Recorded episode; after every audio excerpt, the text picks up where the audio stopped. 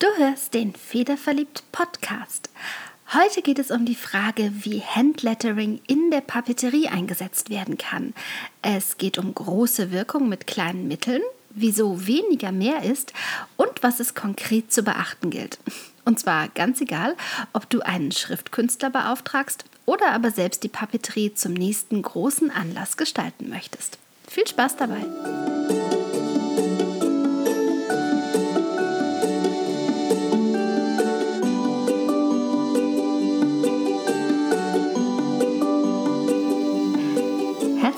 Willkommen beim Federverliebt Podcast, dem deutschsprachigen Podcast für alle Themen rund ums Handlettering.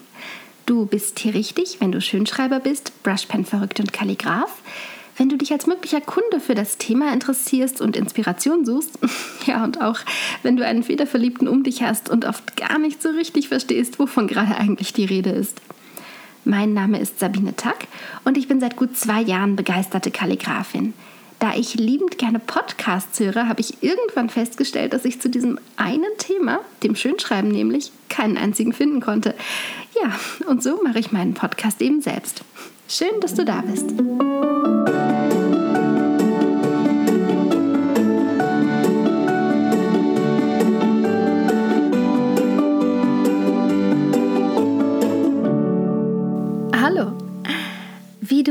Du Handlettering in der Papeterie einsetzen kannst, das ist also heute die Frage dieser Episode. Und die ist goldrichtig für dich, wenn du gerade eine Feier planst. Eine Feier, für die auch Papeterie zum Einsatz kommen soll, im besten Fall. Und die Folge ist auch dann interessant für dich, wenn du selbst Papeterie entwirfst. Ich glaube, das ist dann auch noch ganz spannend. Vor einigen Wochen habe ich in Episode 16 davon erzählt, weshalb eine einheitliche Papeterie wichtig ist, was die alles kann und wieso sie deinem Fest das i-Tüpfelchen aufsetzen kann. Heute geht es um die Frage, wie und wo du Kalligraphie oder Brushlettering, kurz also Handlettering, in der Papeterie einsetzen kannst, was dabei sinnvoll und was vielleicht eher schwierig und nicht ganz so empfehlenswert ist. Kurz zum Einstieg. Zusammengefasst verstehe ich unter Papeterie alles, was für ein Fest oder einen besonderen Anlass wie eine Hochzeit, eine Taufe, ein Jubiläum oder irgendetwas ähnlich Wichtiges auf Papier gedruckt oder geschrieben wird. Dazu gehören beispielsweise Save the Date-Karten, wenn denn welche verschickt werden, Einladungen und Antwortkarten, Namensschilder, Programm oder auch Kirchenhefte, wenn deine Feier in einer Kirche stattfindet natürlich, nur dann, Menü oder auch Dankeskarten. Das waren jetzt mal die gängigsten Teile von Papeterie. Mir würde da spontan noch sehr viel mehr einfallen, aber ich glaube, du verstehst meine Grundidee. Ähm, falls du dich fragst, ob das jetzt alles auf Papier gestaltet werden muss, nein, natürlich nicht. Klassischerweise wurde und wird es aber so getan und deswegen fasse ich alles unter dem Oberbegriff Papeterie zusammen. Ich fand es nur wichtig, dass wir zum Start in diese Episode beide wissen, was ich meine, wenn ich von Papeterie spreche. Und wie und wo du Handgeschriebenes in deiner Papeterie am besten einsetzen kannst, das klären wir jetzt weniger ist mehr. Bei der Überlegung, wie viel Handlettering in deiner Papeterie zum Einsatz kommen soll und auch darf, ist dieser Leitsatz eine ganz wichtige Überlegung und das aus gleich mehreren Gründen. Stell dir vor, eine Einladungskarte soll gestaltet werden und du möchtest, dass der gesamte Text auf der Karte kalligrafiert oder gebrushlettert werden soll. Das treibt zum einen die Kosten in die Höhe, wenn du jetzt nicht gerade selbst Handlettering beherrschst, also Kalligrafie oder Brushlettering. Zum anderen aber, und das ist noch viel wichtiger, sorgt eine solche Wahl oder würde eine solche Wahl für gleich zwei Dinge sorgen. Zum einen wird die Karte weniger gut leserlich. Es ist leider wirklich so, es fällt nicht jedem leicht, Kalligrafie oder Brushlettering auf Anhieb gut lesen zu können.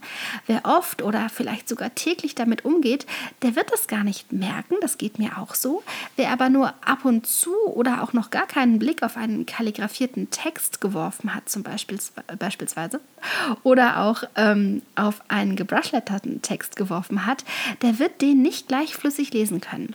Meinem Mann geht das zum Beispiel ganz oft so. Er hat ganz häufig häufig Mühe, die Worte, die ich ihm zeige, vielleicht auch die ich selber geschrieben habe, zu entziffern. Und diese Mühe, die wird größer, je verschnörkelter und verzierter eine Schrift ist. Kurz gesagt, je besser sie mir selbst gefällt, desto mehr Probleme hat mein Mann, das auch noch zu lesen. Und das sollte man immer beachten. Eine Einladung, die soll ja gut lesbar sein. Du möchtest ja, dass deine Gäste kommen und dass sie auch alle Informationen bekommen, die da draufstehen. Und deswegen ist es ratsam, nicht den gesamten Text als Handlettering selbst zu gestalten oder gestalten zu lassen.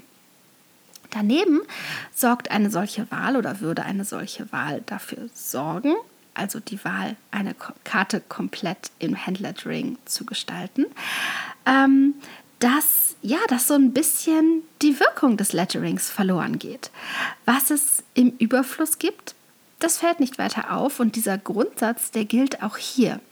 Die Einladung, die komplett gehandlettert wurde, die wäre also nicht nur eher mühsam zu lesen, sie würde auch schnell ihre ganz besondere Wirkung verfehlen, wenn jeder einzelne Buchstabe so gestaltet wäre. Es gibt Ausnahmen, wenn du zum Beispiel sehr wenig Text hast und sehr viel Weißraum, das ist der Raum, der nicht bedruckt oder beschrieben wird auf einer Seite, dann kannst du mehr Handlettering einsetzen, ohne dass die Wirkung verloren geht.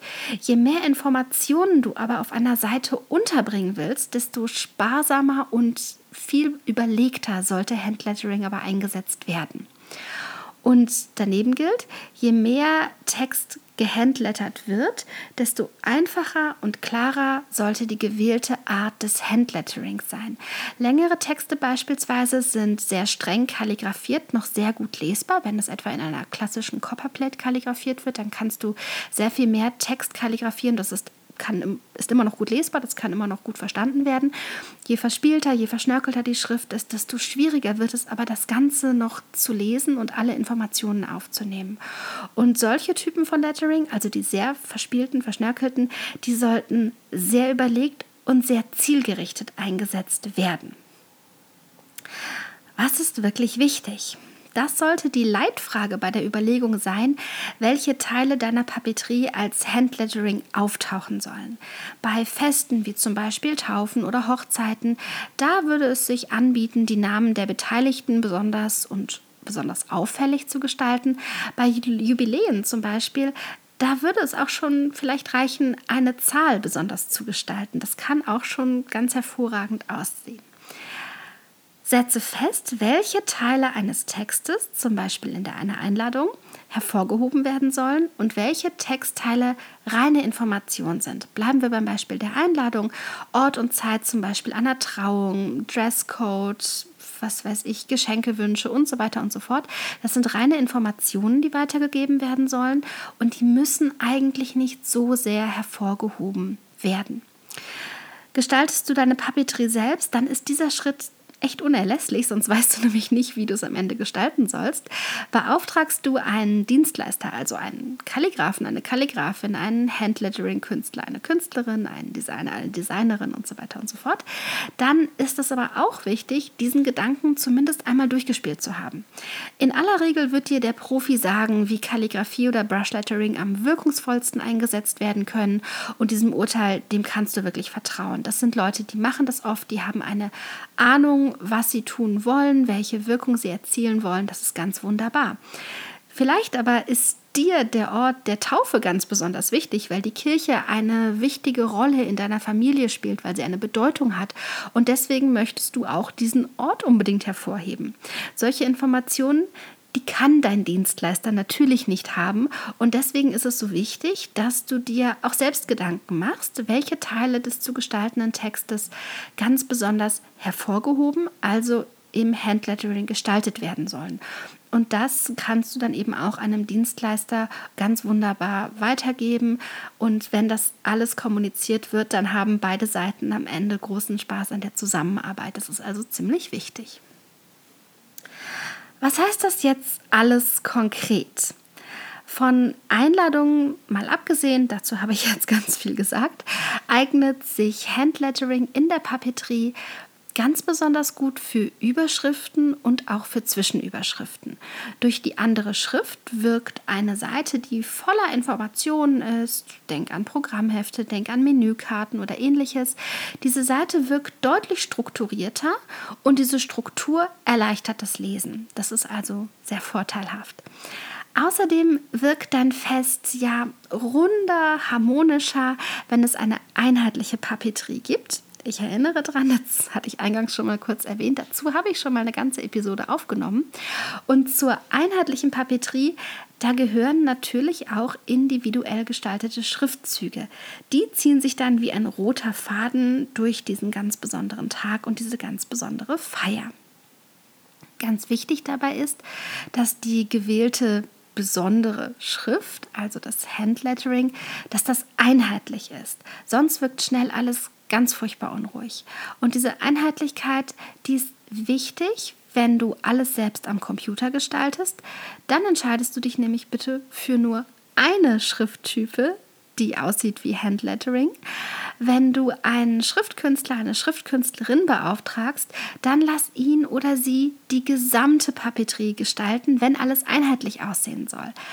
Einen Kalligraphen mit der Einladung zu beauftragen und einen anderen mit den Menükarten, das wird ehrlich gesagt nicht für ein schönes Ergebnis sorgen und das ist das investierte Geld meiner Meinung nach leider dann auch nicht wert. Wenn du also Geld in eine einheitliche und sehr besondere und natürlich für dich individuell angefertigte Papeterie investieren kannst und möchtest, dann lass alles von einem Künstler anfertigen, dann wird das Ganze rund und einheitlich.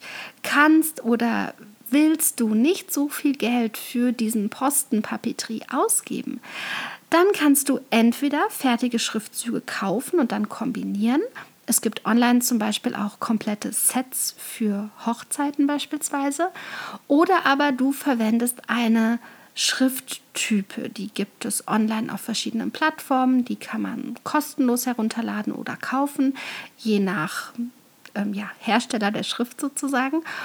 Und das Ganze kombinierst du dann auf deinem Computer mit einer ganz ja, normalen, einfachen Schrift, die vielleicht sogar schon auf deinem Rechner vorinstalliert ist. Wichtig ist aber, dass das Ergebnis einheitlich wird. Fassen wir mal kurz zusammen, das war jetzt sehr viel Information. Also, weniger ist mehr. Das gilt ganz besonders für den Einsatz von Handlettering in der Papeterie. Je strenger die Schrift ist, also je weniger verschnörkelt, je weniger verspielt sie ist, desto mehr davon verträgt eine Seite, ohne unleserlich zu werden. Grundsätzlich gilt aber, dass auffällt, was sparsam verwendet wurde. In Einladungen lassen sich am besten die Namen der Einladenden hervorheben. In der übrigen Papeterie sind es eher Überschriften und Zwischenüberschriften, die besonders gestaltet werden sollten und am besten können. Einheitlichkeit ist dabei immer das oberste Gebot. Das war sie, meine kurze, knackige Folge zur Frage, wie du Handlettering in der Papeterie einsetzt. Ich freue mich, dass du wieder dabei warst. Das ist sehr schön. Was noch fehlt, ist unser Wort oder unser kleiner Satz der Woche, den ich hier immer zum Üben vorgebe. Heute lautet das Ganze weniger ist mehr. Ich finde nämlich, das ist als Grundsatz auch häufig im Handlettering eigentlich ein ganz kluger Gedanke. Auch in dieser Woche sammeln wir all unsere kleinen und großen Kunstwerke das Geletterte weniger ist mehr auf Instagram unter dem Hashtag Federverliebt. Schön, dass du da warst und bis zum nächsten Mal beim Federverliebt Podcast.